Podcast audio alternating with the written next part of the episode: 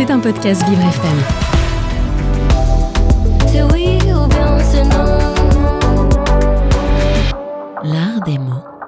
Mais au fait, je vous serai ou je vous saurai gré Si vous n'avez pas bien saisi la différence dans la question, je peux aussi la formuler au présent. Mais au fait, je vous suis ou je vous sais gré En effet, il n'est pas rare de voir écrit au bas des lettres officielles ou des courriers, pas toujours agréables du genre facture, la formule je vous serai gré.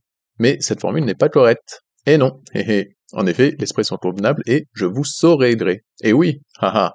Mais alors pourquoi? Et pourquoi l'une plus que l'autre? Bah, Tout d'abord, il faut s'accorder sur ce qu'est ce gré. Il s'agit tout simplement d'une bonne volonté, ou selon le dictionnaire de l'Académie française, de consentement. Rien à voir avec le petit passage qui permet de traverser une rivière à pied. C'est donc un terme très contemporain au vu de l'actualité depuis le mouvement MeToo, et pourtant il date au moins du Xe siècle, donc les années 900 et quelques, je précise pour ceux du fond. Si le mot en lui-même n'est pas vraiment utilisé dans la vie de tous les jours, on le retrouve pourtant dans un tout petit nombre de locutions. Degré ou de force, par exemple, signifie donc plus clairement soit vous êtes d'accord, soit je me fâche. Tout comme sa variante, bon gré, mal gré. Ou tu sors, ou je te sors, mais va falloir prendre une décision, comme dirait l'autre. L'art des mots. On retrouve aussi ce petit mot dans le langage de l'entreprise avec les accords de gré à gré, lorsque les deux parties s'entendent à l'amiable. Là encore, rien à voir avec les roches sédimentaires, il est donc inutile de l'écrire G-R-E accent grave S.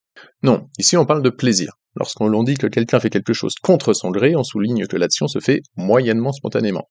À l'inverse, un événement est agréable s'il nous apporte satisfaction, agréable. Vous l'avez?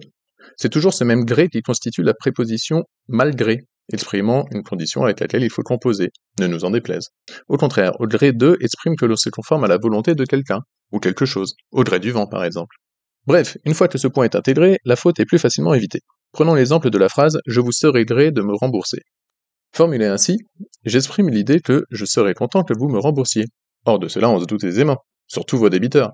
Non, pour transmettre l'idée de Veuillez me rembourser s'il vous plaît, s'il vous plaît, tiens, notion de plaisir et de volonté, de consentement. On écrira donc Je vous saurai gré. Dans cette idée, on exprime nous-mêmes une gratitude, une reconnaissance. C'est un équivalent de merci de me rembourser, mais en plus poli. C'est rigolo d'ailleurs, parce que cette acception du mot, ce sens particulier si vous préférez, ne s'utilise somme toute plus qu'avec cette intention impérative, comme une injonction, une formule de politesse bien pratique pour éviter d'écrire Ça suffit maintenant, payez, et puis c'est tout. L'inverse de la notion de consentement en fait. Ironie quand il nous tient. En conclusion, je vous saurai maintenant gré de ne plus vous tromper. C'est oui ou bien c'est non. L'art des mots.